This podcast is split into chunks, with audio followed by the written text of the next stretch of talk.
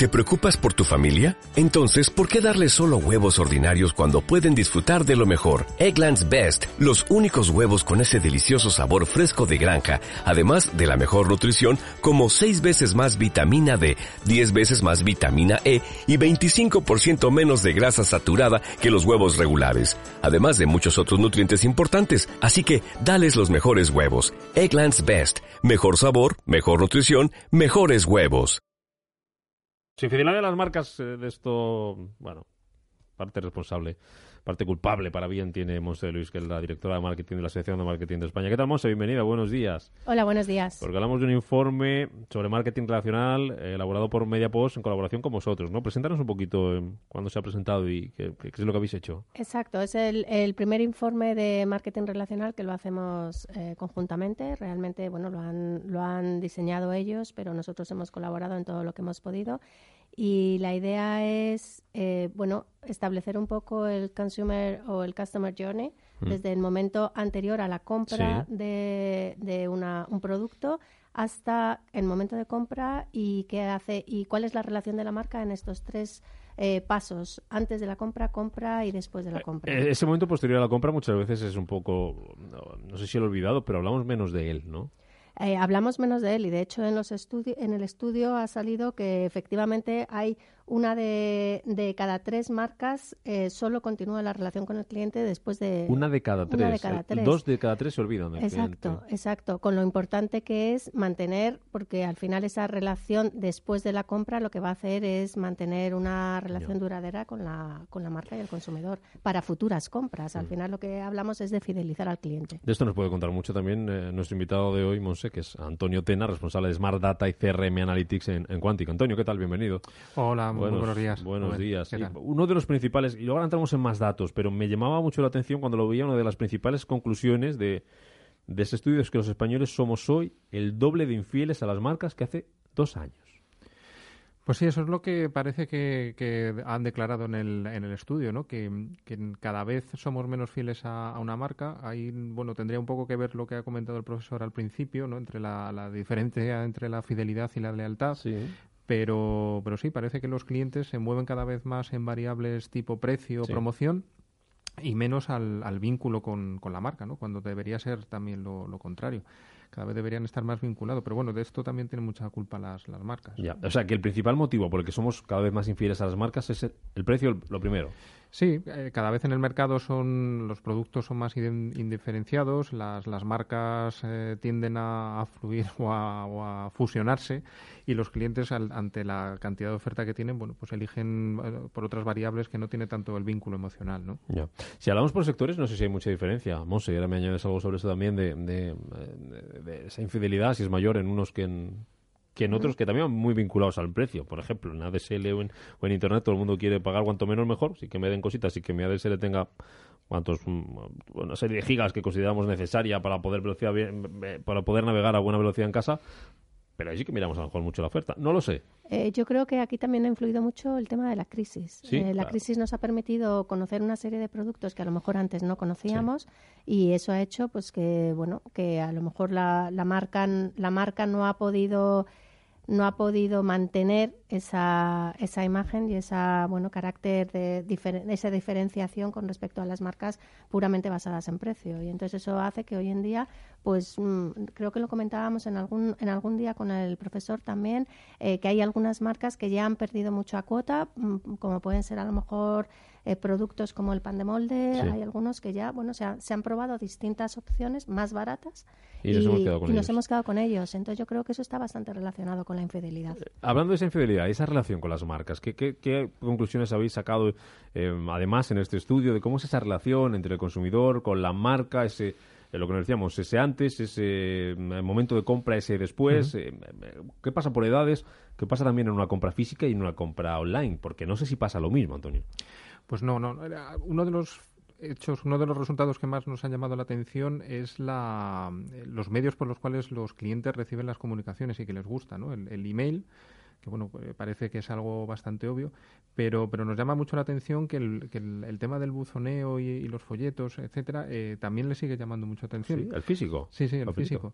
Y al final yo creo que tiene que ver un poco con, con la batalla entre la, la, tienda física y la tienda online. Mm. Eh, las dos eh, seguirán existiendo, yo dudo mucho que desaparezca una de las dos. Y, lo que pasa es que, claro, el cliente cada vez está recibiendo más emails en su buzón mm. y hemos llegado al, a lo contrario a lo que pasaba cuando recibíamos tantos folletos en el, en el buzón, que la gente se está cansando de recibir tantos emails. Entonces empieza a echar un poco de menos el, físico y, por eso, bueno, pues sigue, sigue valorando y de hecho valora el recibir en, en casa, en el buzón, eh, piezas que también sean un poco creativas y que sean un poco, que pues llamen la atención, ¿no? que vinculen a la marca. Pero eso es un, un hecho que nos ha llamado mucho la atención. Y, luego, como decías, la batalla entre el online y el offline en el punto de venta, pues, pues lógicamente sigue existiendo ¿no? esa, esa dualidad que, como decía, no, no creo que desaparezca ninguna de las dos. Entonces, bueno, pues eh, el cliente online, pues lógicamente le preocupa muchísimo toda la parte de seguridad y la recepción de, devoluciones, que por eso también las empresas cada vez están esforzándose más en esas políticas. Porque si tú lo compras físico, sabes dónde puedes ir a devolverlo. Si lo mm. compras online, dice qué va a pasar con esto. Sí, pero fíjate que, ah, surgen nuevos modelos de, compra, como el BOPIS, ¿no? que es, el, la compra online y el recoger en tienda. Entonces ah, tú, compras online, vas a la tienda, eso te da cierta seguridad y además hay muchos estudios que demuestran que una vez que vas a la tienda a recoger tu producto, compras más. Ah, sí. Sí, entonces, bueno, pues surgen también los, los famosos buzones de Amazon donde te dejan el producto y entonces evitan el que no estés en casa o, de alguna manera facilitan mucho, mucho la entrega. Entonces yo creo que hay mm, cosas que van surgiendo e, irán surgiendo que faciliten este, este proceso y que evitarán ese miedo por parte del cliente y, cuando nos movemos en el entorno offline, pues eh, lo que nos gusta, sobre todo por la cultura que tenemos es el, el toquetear, ¿no? El, pelearnos por coger un producto con alguien que está también cogiendo el mismo producto, el verlo, el probarlo. Entonces, eh, esas dos cosas aparecen en el estudio y la verdad que, bueno, pues tienen, tienen todo su, su sentido. Pero el precio lo vamos a atacar mejor en Internet. Digo atacar, vamos a poder compararlo mejor en Internet, ¿no? Sí, bueno, y, también otro palabrajo de estos que surgen en marketing, el, el, ropo o ropo, ¿no? Modelos que, que, tú buscas en... vas a la tienda y comparas eh, online y luego compras en Amazon y estás comparando precios. Entonces, bueno, pues eh, también, eh, lógicamente, los precios los vamos a poder comparar mucho mejor en, en, online. Hmm. el tema de lo que decíamos, de que las marcas, dos de cada tres no continúan esa relación con con el cliente. Eh, ¿Qué, habéis visto ahí? Pues esto es una cifra devastadora, sobre todo porque cada vez se está diciendo que las empresas hacen más esfuerzo por recopilar datos de clientes eh, y entonces eh, eso bueno es evidente pero parece que no los utilizan, pero ni siquiera para preguntar por satisfacción, que sería lo, mínimo que, que igual, igual, alguna por si acaso. pero sería lo, mínimo que, preguntas cuando alguien te ha comprado es, oye, ¿no? Eh, te, ha gustado el producto? sobre todo también de, de, cara a cambiar cosas o a modificar o hacer lo que sea. Pero, pero sí, los clientes parece que les gusta, más de un 60% deja los datos a las empresas y parece que no les importa, vamos, siempre y cuando se, se cumplan las medidas de seguridad, etcétera, y, reciban comunicaciones pertinentes a lo que están buscando, pero las empresas parece que no han entendido muy bien ese, ese mensaje y, piden mucho dato y luego mm, continúan la comunicación de forma bastante errática, por no decir que nula. Mm. Entonces eso es, es bastante dañino, sobre todo para un marketing relacional que la propia palabra lo indica, ¿no? Relación. Mm. Eh, me contabas antes, hablando de esa infidelidad, de que somos cada vez más infieles a las marcas, por esos factores que nos contaba Antonio ahora, eh, que los jóvenes son más fieles que los, eh, que los mayores. Pues eso es uno de los datos que ha salido en el estudio. Eh, la razón, pues yo creo que, que, viene también, eso ya es un punto de vista muy personal, relacionado con esta crisis. Al final, los, los jóvenes todavía están muy muy centrados en, bueno, las marcas también te dan un cierto estatus dentro de tu grupo, los mayores, pues ese, ese, esa necesidad de, de ser fuertes dentro del grupo ya, no la, tenemos.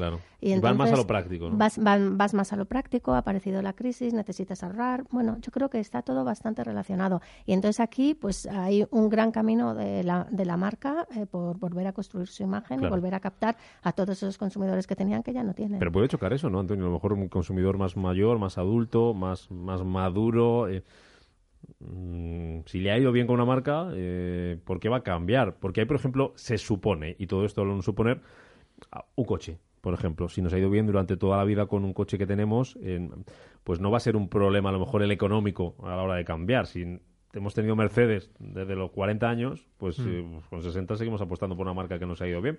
pero a lo mejor puede pasar lo contrario, que oh, es que yo no necesito un Mercedes para fardar, entre comillas, ¿no? Eh, a mí me gustaría esperar, o sea, este, este estudio lo, lo vamos a hacer pues, para ver la evolución, para ver la evolución, porque eh, yo quiero ver este dato otra vez dentro de dos años. Cuando ya quizá todo se haya estabilizado un poco más, pues a ver qué pasa. Antonio. Sí, y sobre todo también dependerá mucho del producto. Por ejemplo, en un coche, sobre todo la gente joven que ahora mismo está más en línea al sharing economy, donde no van a comprar coches, sino que van a coger un Car2Go o cualquier otra marca donde bueno, pues consumes según o pagas según consumes, pues ahí el vínculo o la, o la fidelidad a la marca posiblemente sea muchísimo mayor en, en edades más, más adultas, porque de hecho, bueno, pues eh, rehuyen un poco de toda la tecnología, etcétera. Y de hecho, una de las, de las cosas que también aparecía en el estudio es que la gente en el punto de venta demanda tecnología, es decir, cosas que nos, que nos llamen la atención para crear ese customer experience, ese vínculo.